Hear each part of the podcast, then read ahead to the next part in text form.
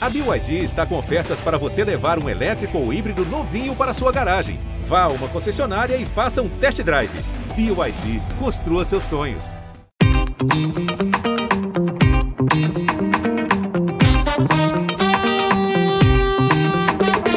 Bem-vindos à plataforma Gente da Globo, seu passaporte para conhecer e compreender as tendências de comportamento do brasileiro. Olá, sejam bem-vindos ao nosso bazar beneficente. O que vocês trouxeram para nós? Um velho calção de banho e uma meia sem par. Um pé de cada tamanho eu separei para doar.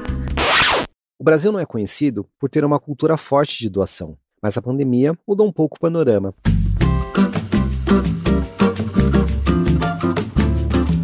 Na edição de 2021 do World Giving Index, que analisa a generosidade dos países, o Brasil subiu 14 posições em relação aos dados de 2018, ficando em 54º lugar. Muito disso se deve a uma reação rápida e intensa da sociedade brasileira nos primeiros meses da emergência sanitária causada pelo Covid-19. Entre 31 de março e 31 de julho de 2020, segundo o monitor de doações da Associação Brasileira de Captadores de Recursos, foram doados 7,16 bilhões de reais. A maior parte deste valor foi doado por empresas, num movimento tão grande que até o Jornal Nacional mudou a sua política editorial para incluir os nomes das marcas no quadro Solidariedade SA. Os exemplos de cidadãos solidários você vê quase todo dia por aqui, com nome e sobrenome. Já as iniciativas das empresas, a gente tem apresentado como sempre fez, sem mencionar as marcas delas. Mas a partir de hoje, enquanto durar a pandemia, o Jornal Nacional vai mudar isso. Num período em que estivemos mais em casa do que nunca, a tecnologia também foi uma aliada crucial da solidariedade. Apresentações virtuais de artistas, as populares lives beneficentes, por exemplo, foram um fenômeno que ganhou muita força e contribuíram milhões de reais em doações. O recorde, segundo a BCR, ficou com o dupla Sandy Júnior doem, por favor, o principal, acho que isso é a coisa mais importante da gente falar aqui. O principal objetivo dessa live é, é a gente conseguir arrecadar doações para todo mundo que estiver precisando nesse momento tão difícil do mundo. É os irmãos arrecadaram 1,8 milhão numa única live, revertidos para os projetos Fome de Música e Mães da Favela. Ao contrário de 2020, porém, o volume de doações caiu consideravelmente em 2021. Um pouco disso porque foi um ano difícil para as empresas, a grande força doadora do país. Mas qual é o lugar do brasileiro pessoa física nesse ecossistema de doações? E como um povo mais generoso pode ajudar a reconstrução social no pós-pandemia, principalmente no momento fragmentado e polarizado politicamente em que vivemos? Para responder essas e outras perguntas, eu, Túlio Custódio, vou conversar com Rafael Marques. O Rafael é supervisor executivo do Valor Social da Globo e também responsável pela implementação e gestão de projetos ligados à cultura da doação, como o clássico Criança Esperança, no ar há mais de 30 anos, e o novo Para Quem Doar, um hub de mais de 200 organizações sociais criados durante a pandemia. Bora lá?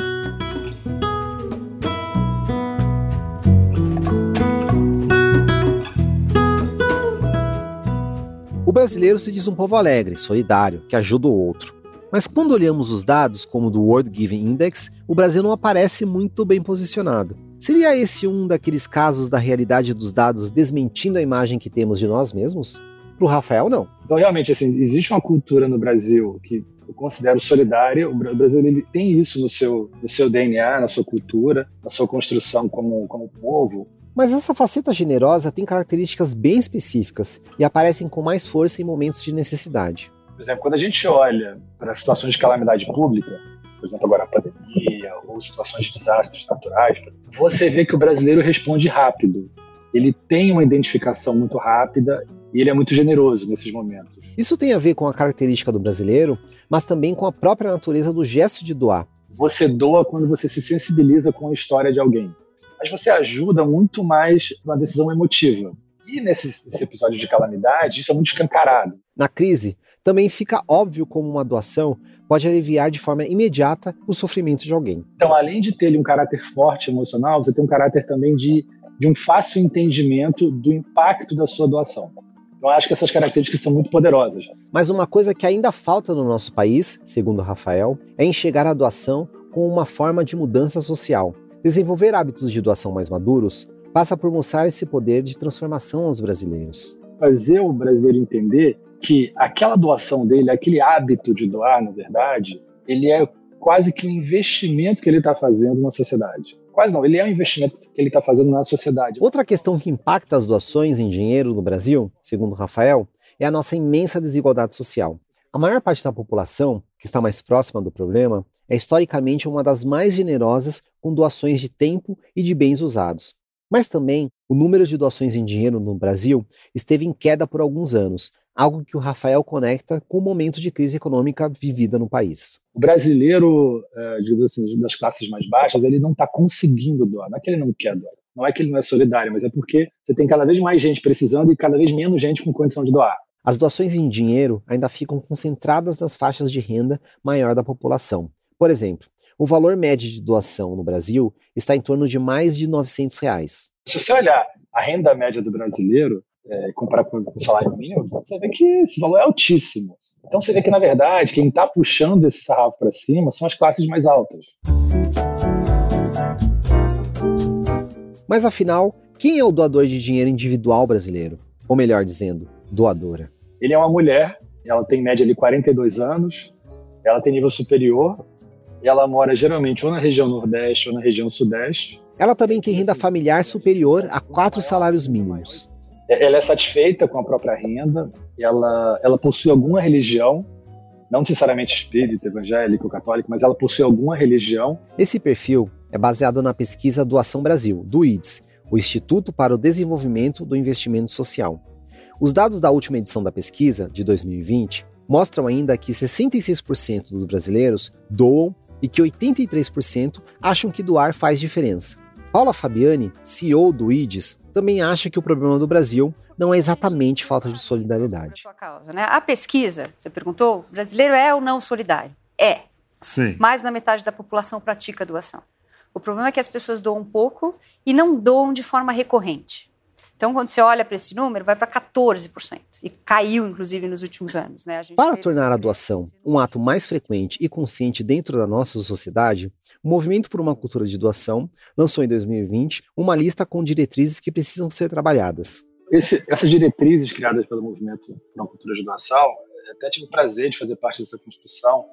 Foi um marco, assim, para mim ele é um marco no ecossistema de cultura de doação do Brasil, porque ele dá um norte para as organizações. São cinco diretrizes. A primeira é educar para uma cultura de doação. Você dá informações para o doador né, de como é que ele pode contribuir, por que, que ele deve contribuir, qual é a diferença que ele faz a fazer uma doação. A segunda é promover narrativas engajadoras. É a possibilidade, é a importância de você contar a história. A terceira diretriz, criar um ambiente favorável para a doação. Depende bastante de mudanças na legislação. E a quarta, que é fortalecer as organizações da sociedade civil tem a ver com a estrutura dessas entidades e também com o nível de confiança que as pessoas têm nelas.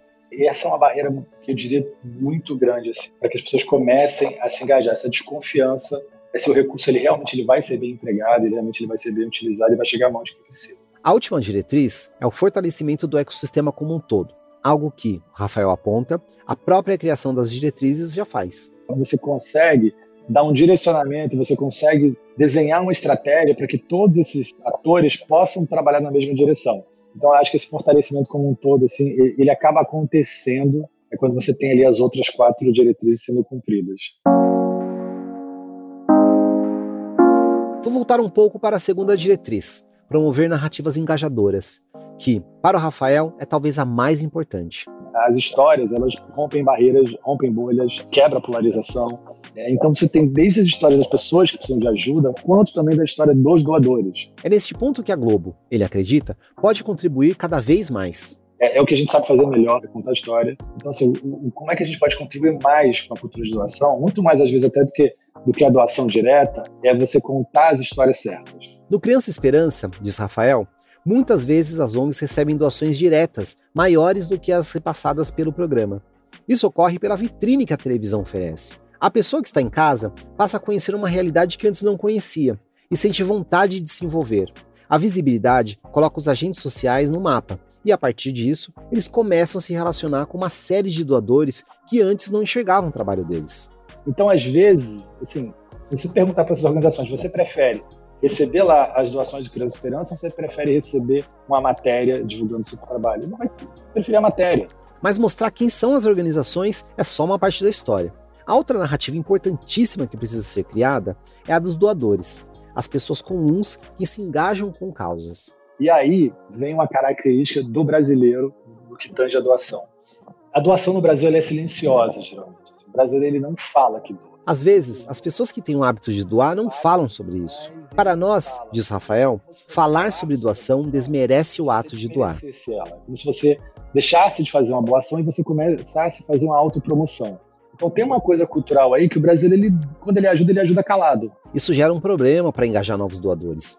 Rafael usa um bom exemplo para mostrar a força de falar sobre doar. Quando a ação de uma pessoa puxa uma grande onda de generosidade no ambiente de trabalho. Um colega chega dizendo que está ajudando uma organização para o Natal ou fazendo uma coleta de brinquedos para o Dia das Crianças. E de repente todo o escritório, toda a empresa ali em volta começa a se mobilizar. Mas teve que ter o primeiro que contou que está fazendo a doação. Por isso, uma preocupação muito grande da Globo é de romper esse silêncio. Geralmente, quando você doa, você geralmente doa ou porque você se sensibilizou por uma história de alguém que precisa, ou porque você se inspirou em alguém que você admira, ou que você conhece, você respeita, que tem aquele hábito. Porque esse cara, esse brasileiro comum que está doando, que está ajudando, de forma silenciosa, é esse cara que vai engajar pessoas iguais a ele a doarem.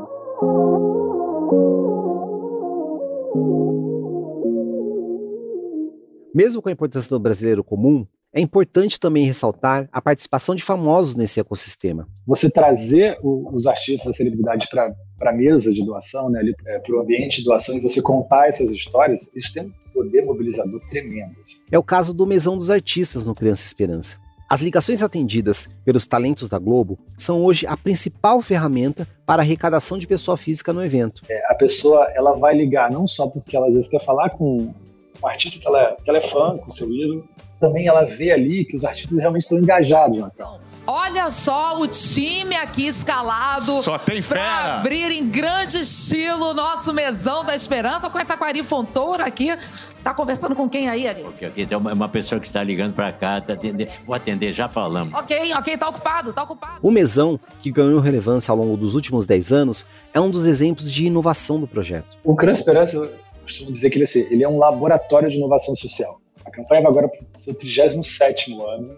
Nossa, a campanha que nasceu em 86. Ela já atravessou vários Brasis diferentes. Ela realmente é uma campanha que ela se reinventa para estar tá de pé há tanto tempo. Mesmo com todas as mudanças de tecnologia, uma ferramenta se mantém constante no Criança Esperança: o telefone. Mas o telefone, apesar de ser uma ferramenta super antiga de mobilização, né, de arrecadação de recursos, ele ainda tem uma coisa que é muito poderosa, que é a facilidade de você doar. Ligar e fazer a doação pela conta do telefone, acredito Rafael, é mais fácil do que entrar no site e ter que colocar o seu cartão.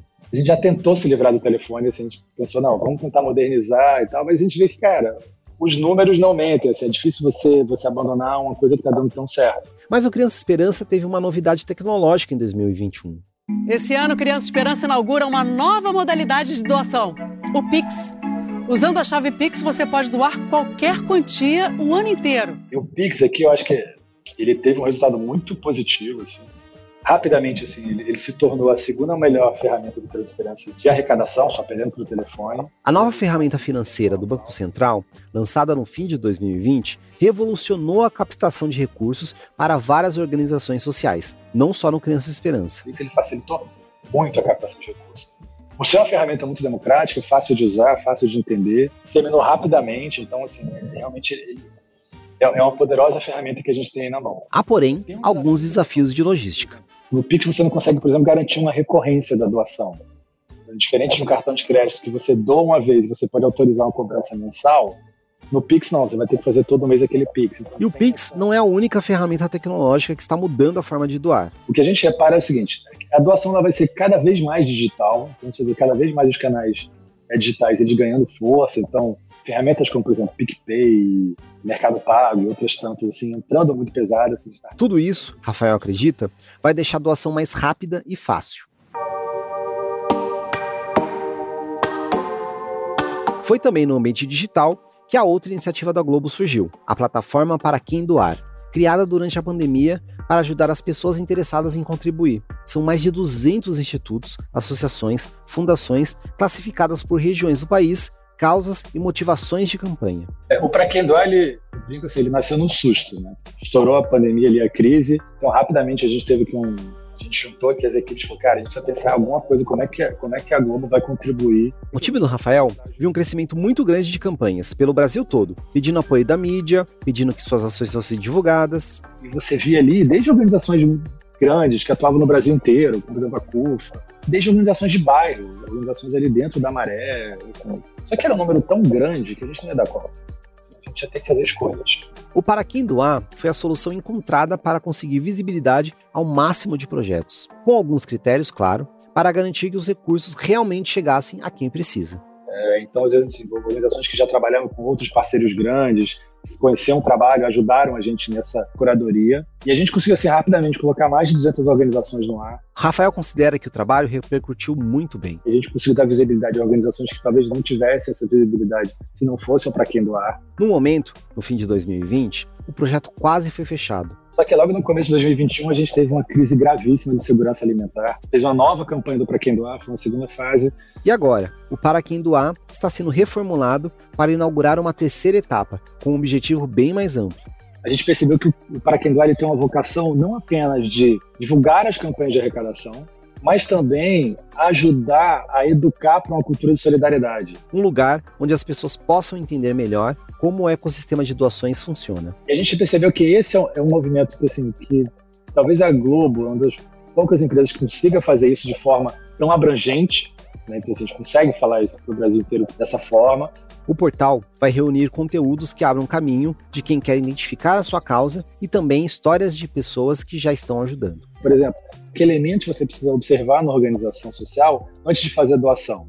Então, desde você olhar o site dela, você ver se ela tem uma prestação de contas recorrente, é um espaço de não, não de arrecadar, mas de, de ele educar para uma cultura de solidariedade e ele dar visibilidade a quem precisa. Um movimento para alavancar essa cultura e fazer as pessoas se sentirem conectadas nesse processo. A gente tem um povo solidário, é, essa solidariedade ela não é revertida em ações como nós gostaríamos hoje ainda. E o motivo disso é que a gente precisa facilitar esse caminho. Rafael acredita que existem algumas travas que precisam ser superadas para que o brasileiro se encontre de verdade com a sua solidariedade. É como se a gente tivesse ali um, um, um sentimento solidário ainda um pouco adormecido, querendo sair, querendo virar ação, mas que a gente tem algumas barreiras que dificultam muito que a gente tome essa, essa decisão e que a gente consiga realmente avançar. A gente tem esse potencial. A gente não explora isso ao máximo porque temos problemas estruturais. Trabalhar nas questões que realmente estão travando o avanço é o que vai fazer a gente caminhar cada vez mais para uma sociedade mais justa e igualitária. Assim, vamos poder se beneficiar ao máximo desse potencial adormecido. E quem sabe, o que mais vamos descobrir na generosidade dos brasileiros. Até a próxima, pessoal.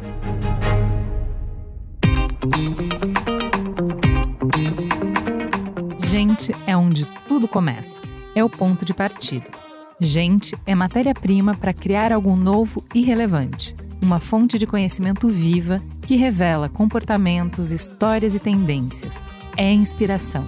Sua próxima grande ideia começa com Gente, a plataforma de insights da Globo. Para conhecer mais, acesse gente.globo.com.